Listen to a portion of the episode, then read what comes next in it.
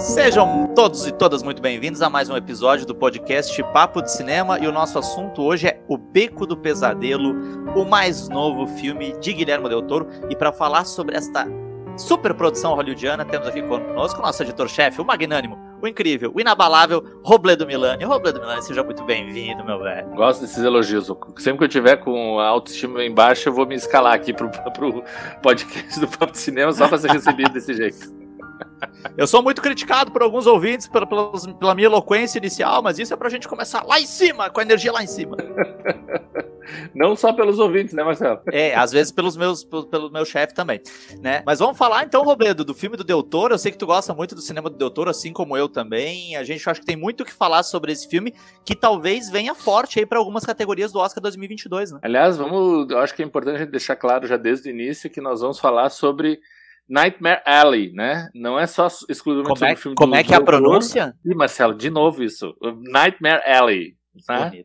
É que eu sou burro, não falo inglês, então eu acho lindo isso. Marcelo, nós vamos falar sobre o... as adaptações do romance do William Lindsay Grisham, que aliás está sendo relançado no Brasil, né, como o Beco das Ilusões Perdidas. Né? É um, deram um terceiro título, porque na verdade esse, esse livro já foi adaptado para o cinema em 1947 é, como o Beco das Almas Perdidas. Então é o Beco das Almas Perdidas, daí vem agora o Beco do Pesadelo e o livro que está sendo, sendo, lançado agora uh, nas livrarias é o Beco das Ilusões Perdidas. E o interessante para quem não assistiu ao filme original é que ele está programado aí para entrar no Belas Artes à la carte agora em fevereiro. Então, quem está nos ouvindo agora no lançamento do, do nosso podcast fiquem atentos aí que nós já nessas, nessas próximas semanas o filme vai estar disponível. É um filme de 1947, é um filme que teve alguns problemas de lançamento, né? Os produtores, na verdade, nem queriam lançar direito e tal.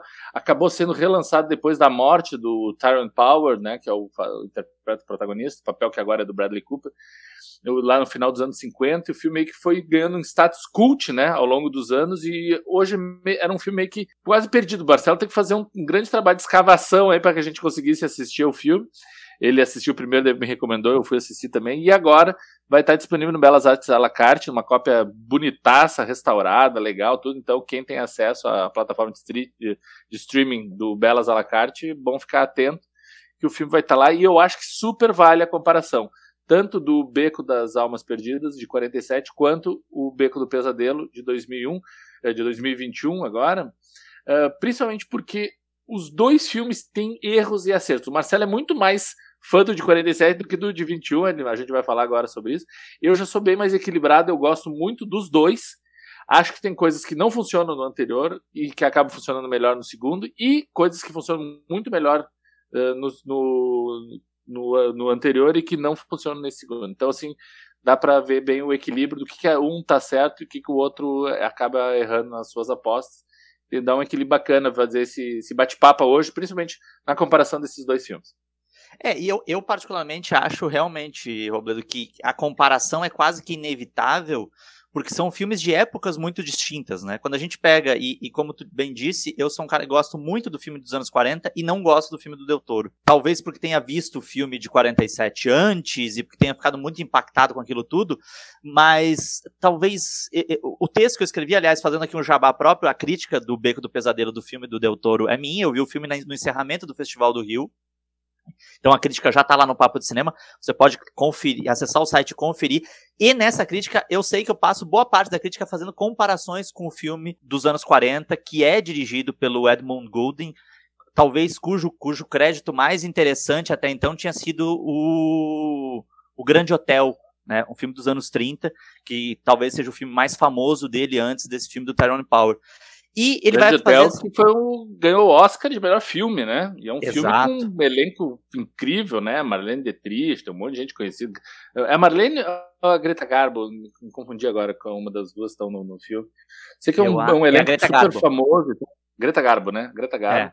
É. John Crawford. E, e é um, John Crawford, exatamente. É um filme que acabou ganhando o Oscar de melhor filme no, no começo dos anos 30, né? Foi uma das primeiras edições do Oscar.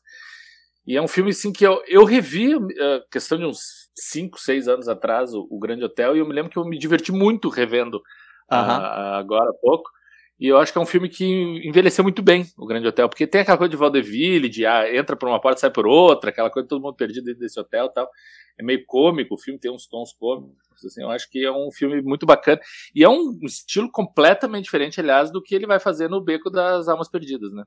É, o Edmund Goulding é um britânico que foi fazer carreira em Hollywood como vários outros europeus, vários outros estrangeiros, né? Tanto que o, o Grande Hotel é um filme de 32, ele tem uns filmes anteriores e posteriores, mas ele ficou muito mais conhecido por ser um artesão competente do que necessariamente por um grande autor, tanto que é um nome que não não não não não toca o sininho de muita gente quando a gente fala do Edmund Goulding, mas aqui no, no, no, no, Beco das Almas Perdidas, que é isso, a gente tem que se policiar, né, Robledo? Porque são três nomes. O livro é de um nome, o filme do Del Toro é do outro, o filme dos anos 40 é outro, mas o dele é o Beco das Almas Perdidas. É um filme, é um filme bem sombrio. Eu acho que a né? editora ficou em dúvida, né? A editora deve ter ficado ah. em dúvida entre os dois e pensar, ah, vamos botar um terceiro aqui, né? Se é pra é. confundir, confunde de vez confundido total. Mas o Beco do, dos anos 40 é um filme bastante sombrio, né? E para quem não assistiu ao filme ou não tá familiarizado com, com do que, que ele se trata, ele fala sobre um personagem, que é o Stan, que é um cara que trabalha numa feira de variedades, num circo, né? Numa.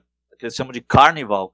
Uh, meio que como faz tudo. E ele fica muito obcecado, muito fascinado por um número de uma mulher e do seu marido alcoólatra, que é um número de adivinhação, que eles chamam também de os mentalistas.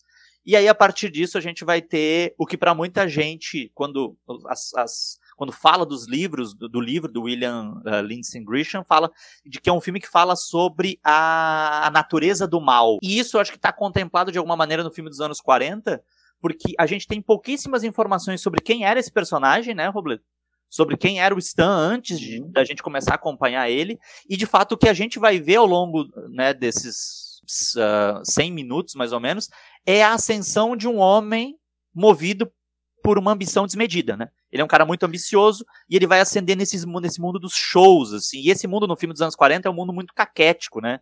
É um filme muito, o filme é um filme fotografado em preto e branco, é de personagens que já tiveram seguramente os seus melhores dias e estão num show que também está com seus dias contados, levando em consideração outras modalidades de entretenimento que ali, já no fim dos anos 40, começo dos anos 50, estão tomando o, o espaço dessas feiras que foram tão populares, né?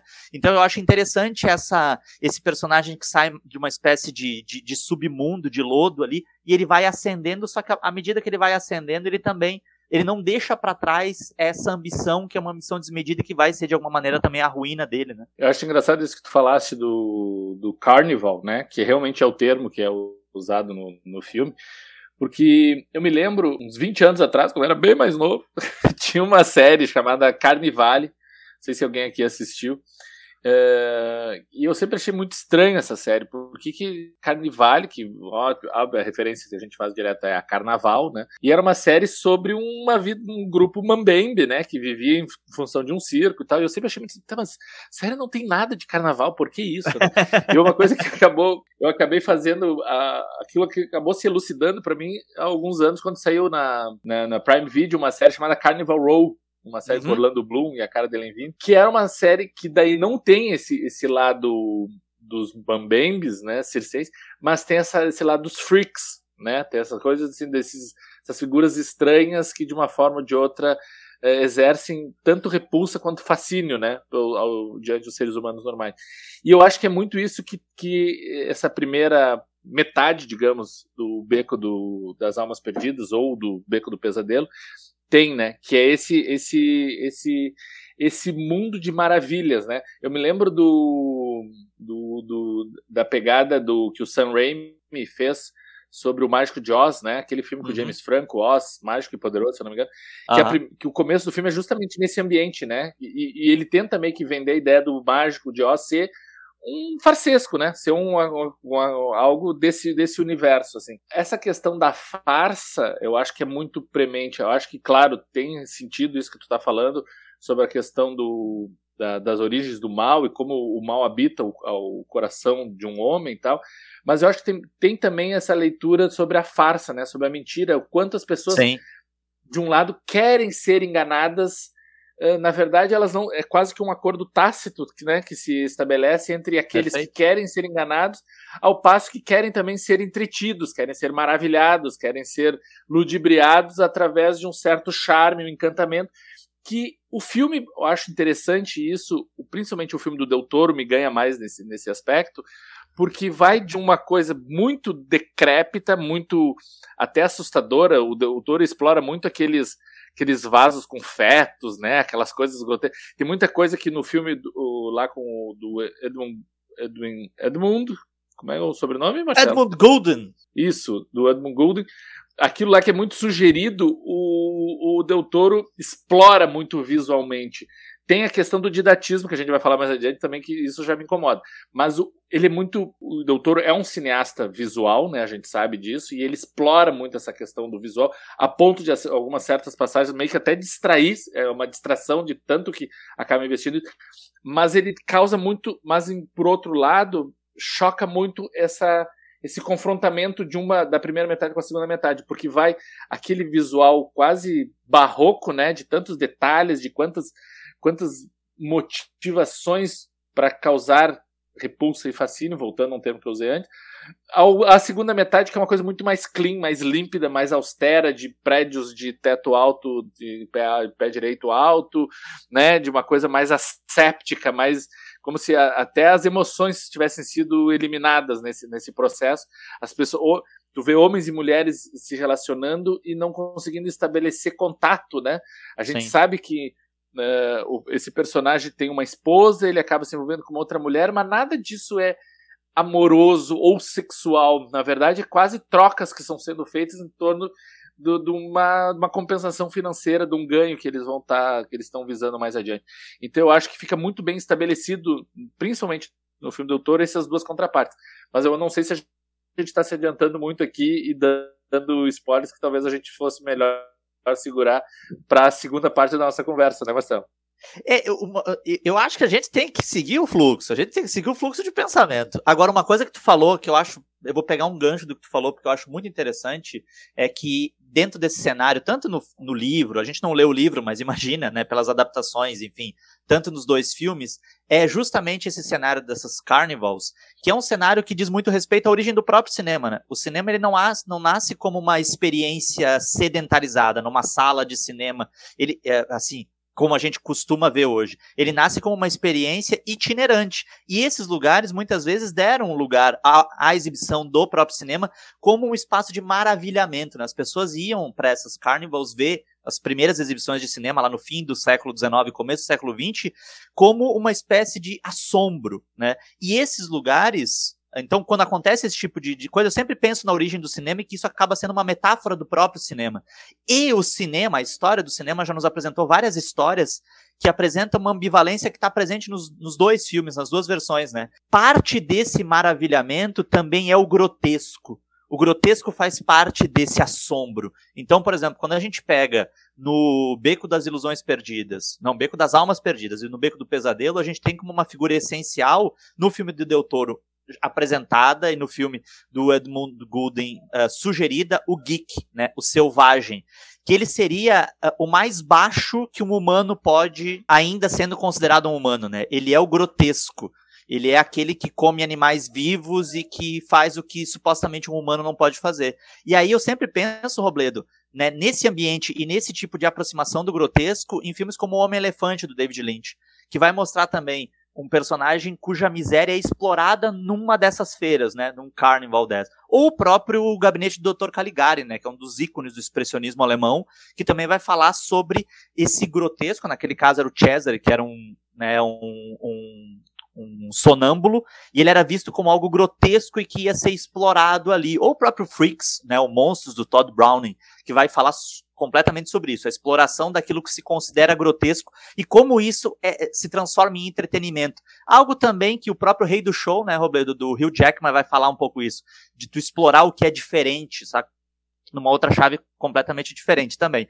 Mas esses dois, esses dois filmes, as duas versões falam disso, né? Do entretenimento também sempre sendo permeado por essa ideia do grotesco, pelo fascínio que as pessoas têm pelo que é gro considerado grotesco, desviante. É, do que é diferente, né? Do que Sim. foge do padrão, digamos assim, o que foge de um padrão pré-estabelecido, tudo aquilo que ousa, né? Uh, uh, é, eu tava lembrando que esses dias eu tava, por acaso eu acabei revendo o primeiro episódio do, uma, daquela série, minissérie que tu adorou muito, a Loki, que fala justamente oh. daqueles que tem um padrão e pá, foge, né?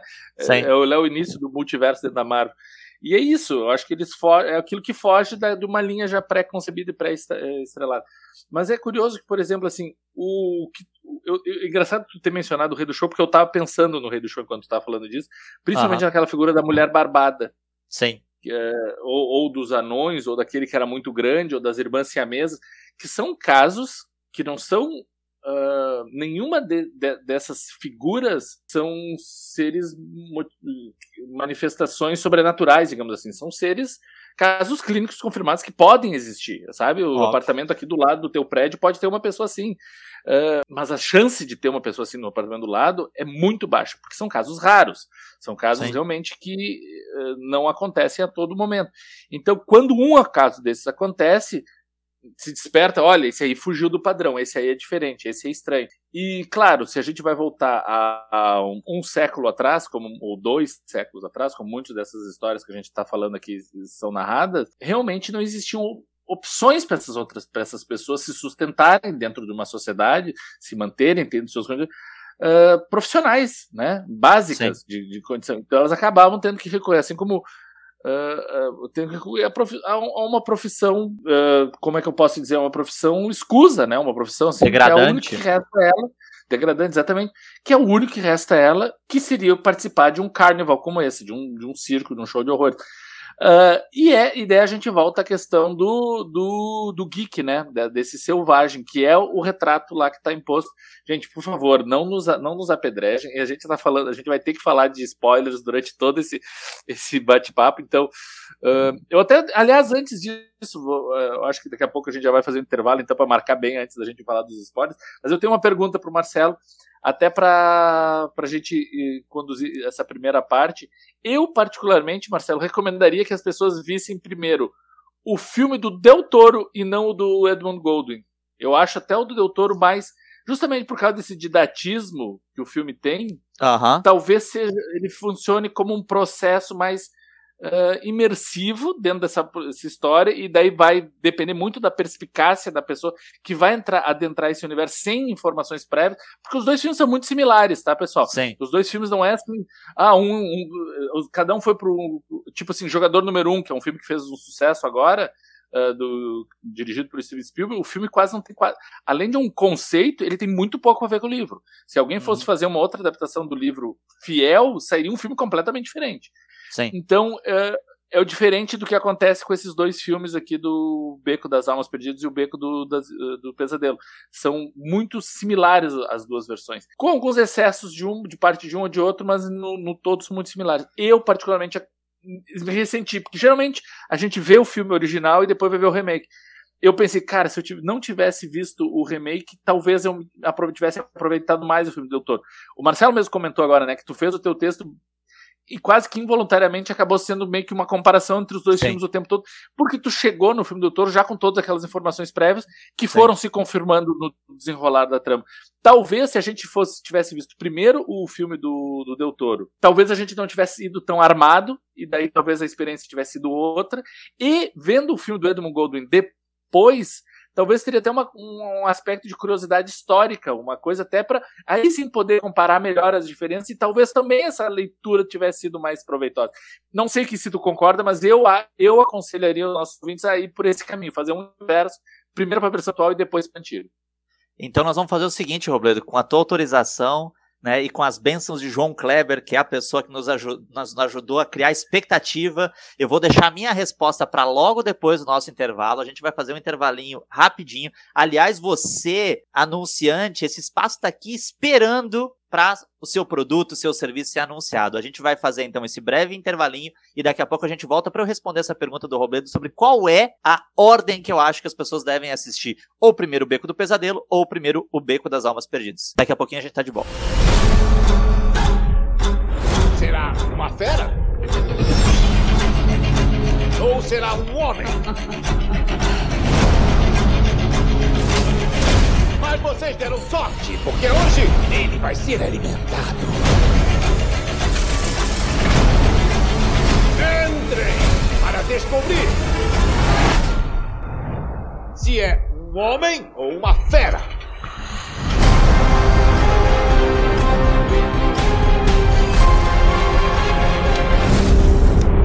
Estamos de volta com o segundo bloco do nosso episódio especial sobre Nightmare Alley, o Beco do Pesadelo, o filme do Del Toro, o Beco das Almas Perdidas, o filme do Edmund Gulden, o Beco das Ilusões Perdidas, o livro do William Lindsay Grisham, é, ou seja, é muito nome para decorar. A gente não decorou, a gente tá aqui com uma colinha para a gente saber o que falar. Respondendo a pergunta que o Robledo me fez no final do nosso primeiro bloco, eu já acho, Robledo, que eu indicaria para as pessoas assistirem primeiro o filme dos anos 40. Porque o Edmund Gulden, ele deixa algumas informações, mas eu acho que na, na, na seara da surpresa. Né? Ele cria. É, é, um filme muito que sugere muito mais do que o filme do Del Toro. Né? O filme do Del Toro é, como tu disse, um filme muito mais visual. Um filme que vai, vai explicar muito mais o que está acontecendo. Eu acho que assistir só o filme do Del Toro, o, o Del Toro não me parece um cara que está muito preocupado em guardar tantas coisas para aquilo funcionar como uma surpresa. Até porque se ele não fizesse isso, ele é um grande cineasta, ele não explicaria tanto. E o Golden, eu acho que toma um caminho diferente, uma abordagem diferente. Ele é um cara que guarda certas cartas na manga. Então eu assistiria primeiro ao filme dos anos 40, mas super entendo essa tua, essa tua opção por ver primeiro. Essa tua opção não, essa tua dica de ver primeiro o filme do Del Toro, porque de fato, e, e é uma coisa interessante, né, Robledo? A gente fala muito nos nossos textos e, e, em artigos que a gente acaba fazendo aqui no Papo do Cinema, refletir também sobre que interessante que é ver dois diretores em épocas completamente diferentes e com abordagens completamente diferentes para uma mesma história, né? É, não, exatamente. Uh, eles têm, apesar de, das leituras que eles fazem a partir do livro serem muito similares, elas também são bastante Principalmente, uh, eu confesso conhecer pouco do, do cinema do Edmund Goldwyn, eu, é, é, é, eu, acho que é o segundo filme que eu vejo dele, e como eu comentei no começo dessa nossa conversa, acho os dois filmes bastante distintos, o Grande Hotel do Beco das Almas Perdidas. Sim. Mas o Del Toro tem uma assinatura muito forte, e a gente percebe que esse filme, O Beco do Pesadelo, é um filme do Guillermo Del Toro, né? Por mais que esteja longe de uma excelência alcançada em O, o Labirinto do Fauno ou o, A Forma da Água, ele também está bem distante da, de um desastre como foi a Colina Escarlate, ou sei lá, não tão distante. Fogo, também acho, não tão distante. Círculo de Fogo é legal! Não, não fala mal do Círculo Não, uma chatura. É legal. Aquele é uma cópia de New Genesis Evangelion. É. Não, não, não. Acho que o, o Beco do Pesadelo tá acima. Eu vou dizer que tá uma posição intermediária dentro do cinema dele, sabe? É um filme que tá ali num meio termo. Eu acho que tem, tem ele já fez, ele já deslizou feio antes mas também teve essas bem mais notáveis também. Então, é um filme que fica no meio do meio inteiro. É, tem coisas que, como a gente tá falando desse didatismo, e vamos falar então da. Uh, liberando spoilers a partir de agora, né? Liberando total. Liber... Gente, se as vamos pessoas abrir... ficaram chocadas com o que a gente falou. A vinheta, Robledo. Vamos? Liberando spoiler! Eu gostei que é o mesmo, é o mesmo tom musical do Choram, Choram os Boomer, né? O Boomer é? chora! Mas essa é o vídeo. Ah, que... é o mesmo. É, é, é, sempre o mesmo tom. É a mesma. Você que é músico, é que está nos ouvindo, você notou que é o mesmo tom. A gente se preocupa aqui com o padrão.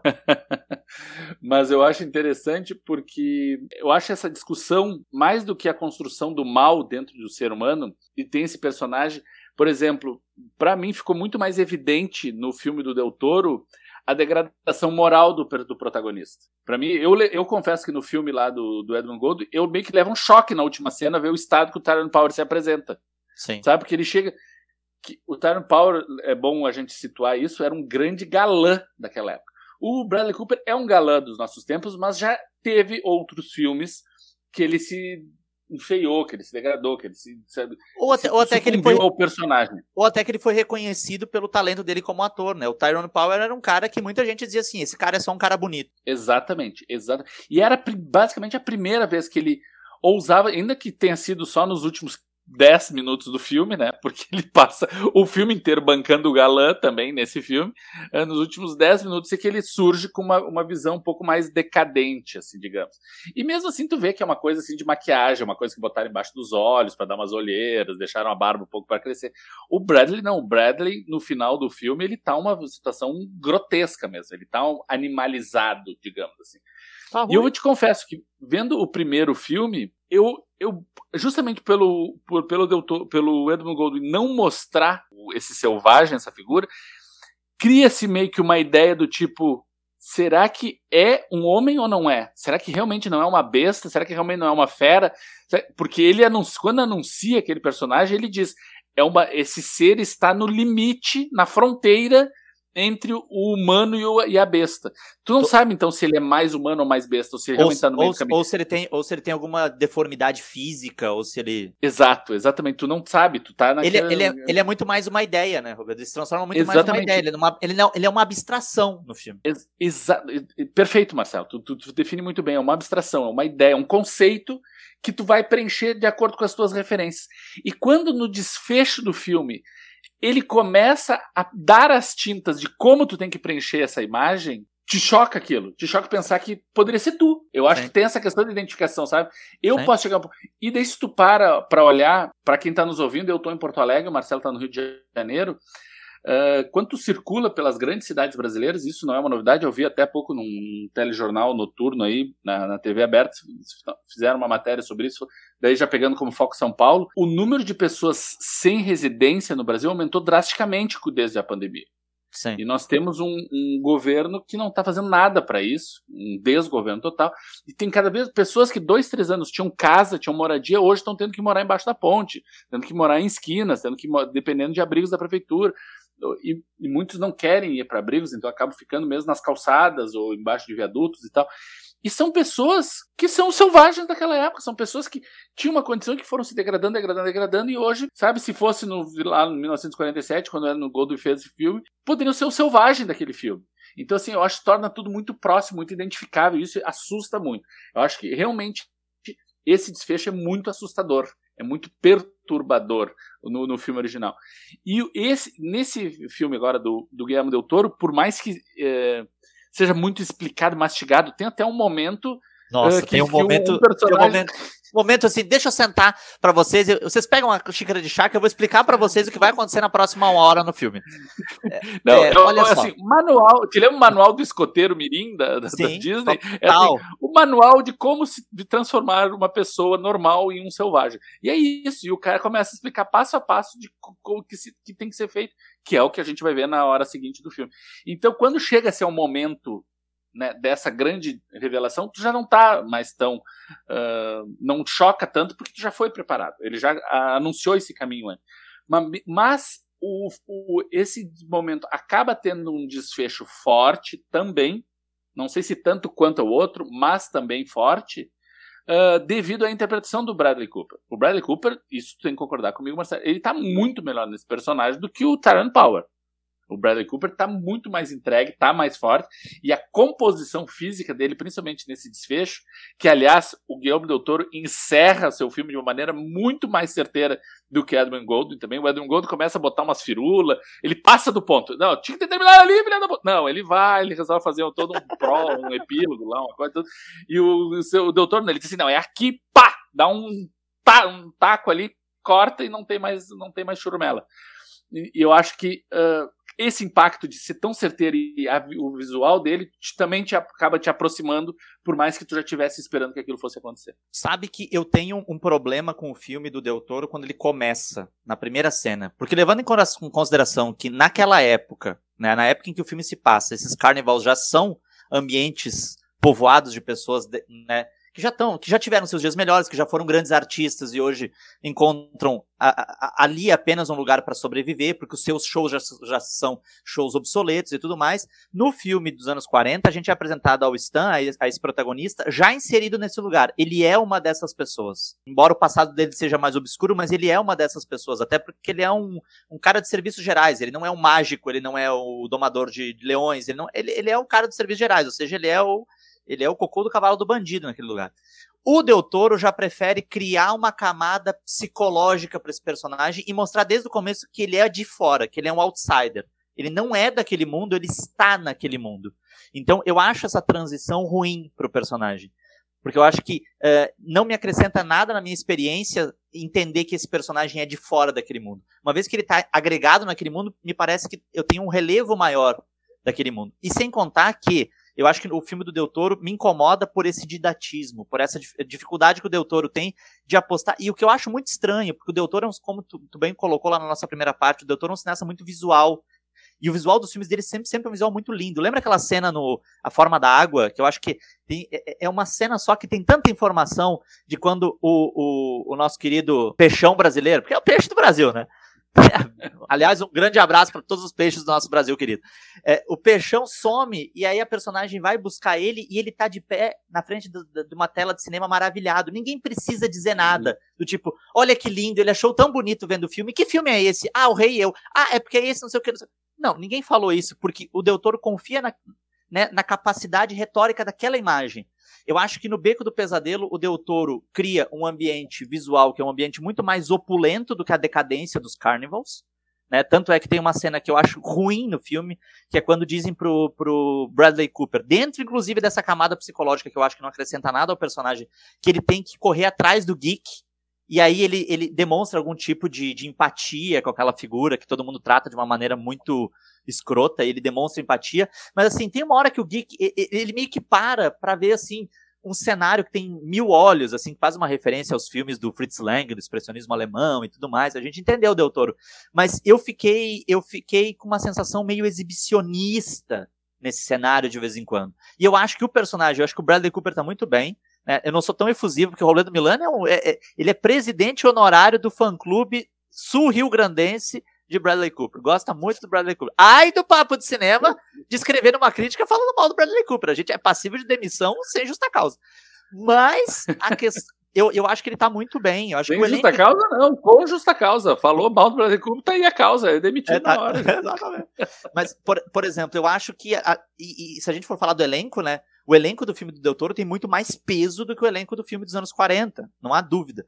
Só que. Não, é só, só para tu ver, por exemplo, que pra, continuando o, a sinopse que o Marcelo começou a desenhar lá no começo desse nosso bate-papo, é esse cara que se interessa por um, por uma, um, por um número que é apresentado nesse carnaval, que é um número de, memorização de palavras-chave e como ele consegue enrolar a sua plateia através desses truques e ele acaba levando isso para um outro nível e, e, saindo desse ambiente já decadente e partindo para grandes apresentações em, na alta sociedade, em hotéis e tal, em palestras, ou seja, ele, ele, ele a, a, aumenta as apostas desse jogo, o que, o que ele acaba fazendo, e acaba atraindo uma atenção de pessoas muito mais uh, de volume de grana, ou seja, pode, os ganhos podem ser maiores, mas também de maior periculosidade, porque as pessoas sabem que estão apostando muito mais naquilo.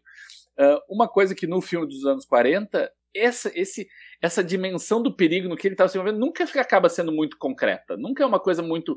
Ah, realmente ele está se metendo numa coisa que está além da alçada dele. Fica uma coisa meio muito, muito frívola, eu acredito. Nesse, nesse aqui, principalmente pela inserção de dois atores que eu gosto muito, que é a Mary Steenburgen e o Richard Jenkins, que são os dois, principalmente, que os grandes golpes que ele vai dar a partir do momento que ele está nessa outra dinâmica, na segunda metade do filme, mostra que realmente ele está se envolvendo em algo que está além da alçada dele, que ele não sabe como lidar com aquilo. E aqui e, e, e essa sensação de perigo pelo onde ele está se metendo acaba sendo muito contagiante e tu gera uma angústia no espectador muito forte. E isso eu gosto muito no filme do, do Del Toro. Uh, por outro, uh, falando de atores, por outro lado, a gente tem nessa segunda metade do filme a participação de uma grande atriz, uma atriz que é muito insensada. E Senta aqui, geralmente... lá vem. Ó, só um pouquinho, Roberto, que eu sei do que tu vai falar. É. Então é uma outra é. vinheta. Senta aqui, lá vem polêmica. Porque é, realmente é uma atriz que geralmente acerta muito bem. E, muito mais do que erra, né? Muito mais que erra, com certeza. Só que nesse caso, por mais que esteja sendo insensada. Ela acabou de ser indicada ao Screen Actor do Prêmio Sindicato de Atores Estados Unidos como uma das melhores atrizes coadjuvantes do ano. Ela, para mim, é a que me tira do filme quando ela entra em cena, que é a Kate Blanchett, que ela faz um personagem crucial para a trama, é um personagem que tem uma, uma agenda secreta que ela deveria que deveria ser dissimulada que ou, deveria, e da qual ela deveria, mas ela fica evidente. É, essa mesma personagem, no filme do, dos anos 40, é a Helen Walker que interpreta essa personagem. E essa Helen Walker não tem nada de particularmente de grande destaque que ela fez, teve na, na carreira dela. É uma atriz que nunca foi indicada a Oscar, Globo de Ouro, prêmio nenhum tal. Mas ela tem uns filmes interessantes e ela fez esse filme. Ela, ela consegue criar um ar de dissimulação nessa personagem que acaba servindo e sendo bastante apropriado. E eu é, é meio assustador. Tu acaba ficando, tu acaba tendo visto os dois filmes, tu vê que funciona muito mais para esse personagem justamente isso, esse ar de, ai, nem sei o que eu estou fazendo, e pá, na hora final tu revela a tua verdadeira faceta do que uma Kate Blanchett que desde a primeira aparição do filme fica evidente qual é o jogo dela. Claro. E sendo, além do mais, ela não está fazendo nada de novo ainda do que a gente já tenha visto na carreira, como o Marcelo disse, mais acerta do que é. Ou seja, gente, quem acompanha os trabalhos dela já viu ela fazendo aquilo. Então, realmente, é, é, uma, é um ponto a favor lá para o filme dos anos 40 nesse caso.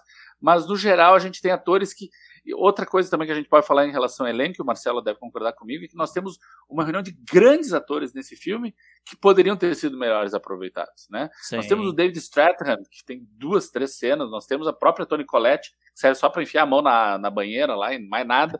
Nós temos o William O Robledo ia dizer na rola, o Robledo ia dizer na rola, eu falo, ela bota a mão na rola. Não, é na banheira porque não tem, não tem, não tem. Isso é propaganda enganosa desse filme. Quem tá dizendo, ah, vamos ver o Brasil pelado. Não tem Brasil pelado nesse filme, gente. Ele tá, tá pelado, só que ele tá coberto pela água, né? Não, não tem nada disso, não tem nada. Só vê da cintura do umbigo para cima e olha lá. Vocês notam, vocês notam o, o, o, tempero de decepção na voz de Roberto Milano, tipo, é, não dá para ver, dá para ver só a água, cara. A gente vai, a gente vai atento pro filme, as pessoas prometem uma coisa e não entregam. E mesmo assim eu tô defendendo esse filme, hein, gente? Ó, prestem atenção nisso.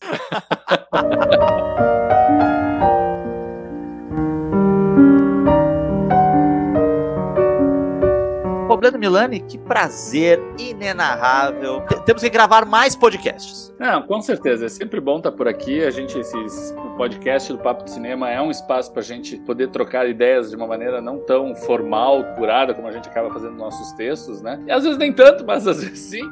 Aqui no podcast a gente tem um bate-papo mais livre, mais descontraído e é muito bom contar com a audiência de vocês. Olha, depois da palavra do chefe, só me falta dizer um grande abraço e até a próxima.